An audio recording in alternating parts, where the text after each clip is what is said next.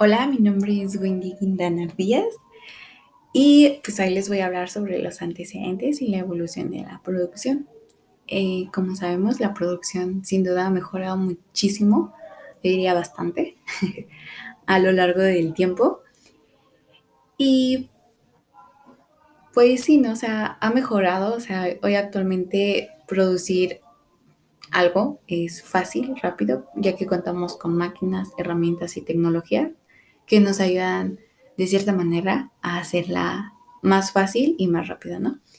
Sabemos que antes, antes, así mucho antes, el hombre solo se dedicaba pues a la pesca, a la agricultura o, a la caza, ¿no? Y que pues a lo mejor su, su herramienta o sí, pues su herramienta de trabajo no era tan, tan buena o tan eficaz, ¿no? Como hoy que se habla mucho de, se me viene mucho la palabra ergonomía y eso yo lo relaciono, ¿no? O sea, a lo mejor el hombre dijo, ah, ¿sabes qué? Que con lo que estoy cazando eh, no está siendo tan ergonómico para mí, no me están saliendo callos. Entonces fue ahí cuando el hombre pues se dio cuenta que que dijo, no, tengo que, hacer muchísimo más cosas, ¿no? O sea, nace la necesidad de otras cosas, ¿no? O sea, no solo de tener una casa, bueno, un lugar donde eh, taparse del sol o de la lluvia, vestir y comer, ¿no? O sea, más cosas, ¿no? Y entonces yo lo relaciono con esa palabra porque sabes que demasiados productos ergonómicos hoy en día que, que cuidan la salud del humano, ¿no? Y pues ya no, o sea, se dio cuenta que no, que necesitaba más cosas y que con lo que él tenía no era suficiente.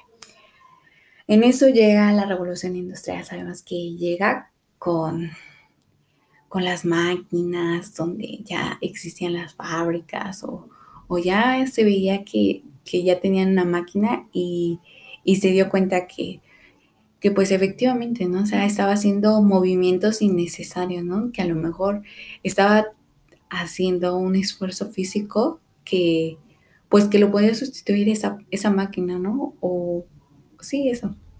Y, y pues sí, ¿no? O sea, se sustituye la mano de obra y ya pues, pues esto evitando para qué sí, ¿no? El hombre se cansara y que ahorita sabemos que tener una máquina, nosotros, bueno, los empresarios, eh, sale muchísimo más barato que tener 40, 50 personas trabajando, que a lo mejor no te van a hacer eh, tu producto con la calidad o con o tan rápido como una máquina te lo hace, ¿no? O sea, sí, o sea, y más que nada, bueno, yo siento que lo hace más porque, pues si no te ahorras tiempo, te ahorras dinero, una máquina es más fácil de manejar y que solo una persona esté viéndola y supervisándola, pues ese es, es más rápido, ¿no?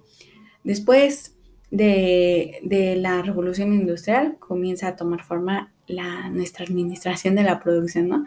Donde el hombre se da cuenta que, que que pues no era necesario lo que pasaba en la revolución industrial, ¿no? Que se producía en masa, o sea, o sea, era demasiado lo que, o sea, se me viene oferta y demanda, ¿no? O sea, ¿por qué, o sea, si te, si produces 200, ¿por qué vas a producir 200 si solo te compran 50? O sea, no, o sea, ya, o sea, como que dicen que es obsoleto, o sea, ya mucho desperdicio, ¿no? Entonces, pues en la administración de producción, pues se da cuenta de eso el hombre y dice, ¿sabes qué?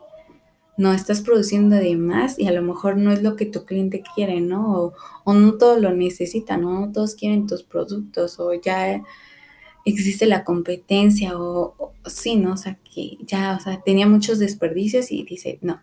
Entonces, pues ya en eso llega la, la administración de operaciones, que, que, bueno, yo la relaciono con el Just in Time, que de Toyota, del justo al tiempo, donde se eh, busca eso mismo, ¿no? Eh, eliminar desperdicios eh, y generar buenos procesos, ¿no? O sea, sí, o sea, que tenga menor desperdicios en los procesos.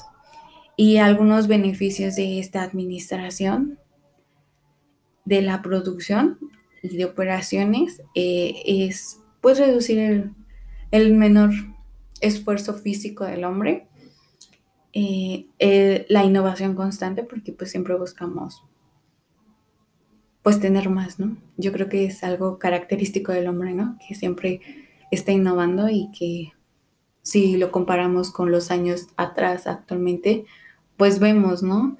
La gran tecnología y el gran avance que ha tenido y que por, nos falta ver, ¿no?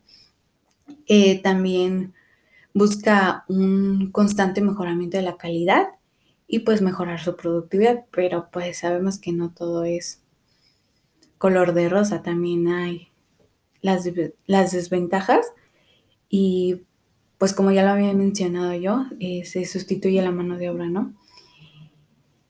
Y, y pues esto, yo creo que hasta la fecha nos, nos sigue golpeando, ¿no? O sea, como que hay menor trabajo, ¿no? O sea, ya actualmente ya hay robots o ya hay...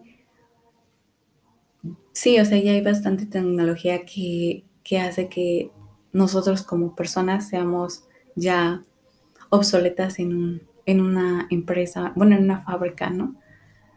Una maquinaria o, algo así, ¿no? Y eh, otra de las ventajas es de que pues la inversión de para obtener tu máquina pues es elevada, ¿no? O sea, sí, o sea, te va a salir súper cara y que sea otra de las desventajas es que se haya a descomponer, pues ya, o sea, pues, pues sí, o sea, tienes que pagar demasiado porque pues igual es, es muy caro, ¿no? El, este tipo de máquinas. Y pues con eso, eh, yo no lo veo como desventaja. Yo estoy entre ventaja y desventaja, o sea, como que estoy entre medio de las dos, porque se solicita a la gente preparada, ¿no? Que esté especializada en una tarea. Entonces, ahí yo creo que queda entre ventaja y desventaja. Y pues, y, y, con eso quiero llegar a la, a la especialización de producción, ¿no? Donde, pues sí, o sea, se le da una tarea a, a una persona, ¿no? Y que, y que esa persona pues haga la, la tarea que le corresponde, no como antes, que una sola persona y a lo mejor se encargaba de tres, cuatro tareas y que a lo mejor en la tarea uno no le ponía no le ponía sus cinco sentidos y pues el producto o la producción llegaba a salir mal, ¿no? Entonces, pues es, es difícil dejarle varias tareas a una sola persona. Y, y pues eso busca el estándar, ¿no? O sea, el estándar eh, yo lo puedo definir como que si son reglas o una serie de pasos que se tiene que, seguir para asegurar que el producto o los procesos cumplan su propósito, ¿no? Y por último, me gustaría hablarles de la 5M, que es un método, sí, es un método de producción de cinco pasos para analizar cualquier problema y definir las posibles causas, que de hecho se muestra con el diagrama de Ishikawa que es el de pescado. Eh, entre las 5 M's, eh, quisiera empezar por la máquina, que ya les había dicho que, que si la máquina, si llega a tener una falla, eh, se pueden ir a los parámetros de configuración, donde se puede descubrir cuál es la causa raíz de esta y si hay alguna posible solución o, o algo así, ¿no? Por otra parte, tenemos al método donde se trata de, el método donde se trata de cuestionar la forma en la que se están haciendo las cosas. O sea, sí, sabemos que un método pues busca eso, ¿no? O sea, un método son como que serie de pasos a seguir y pues que busca que no se haya saltado ninguno y si de ser así, pues que que nos cuestionemos qué estamos haciendo mal y cuáles una posible solución, ¿no? Ante eso. Por otra parte tenemos la mano de obra, donde pues sabemos que mm, somos humanos, no somos perfectos y puede haber un fallo. Y, y pues tratar de buscar esa solución, ¿no? O sea, si es corregible, si no, si nuestro personal no está este, bien capacitado o algo, puedes buscar algo, ¿no? O sea, una alternativa, ver, ver qué está, ver qué está haciendo el fallo, ¿no? Eh, por otra parte tenemos el medio ambiente, que pues es algo que no está en nuestras manos y que puede afectar al resultado final. Y, ver, ¿no? O sea, eh, es importante que chequemos o que valoremos las condiciones en las que se ha producido ciertas fallas o no ha salido bien. Y por último tenemos la materia prima y que esto va enfocado a los materiales que estamos ocupando, si, son los correctos o, o, pues sí, o sea, si son los correctos o no. Eh, esto es todo de mi parte. Espero que haya quedado un poquito claro o que me haya dado a entender.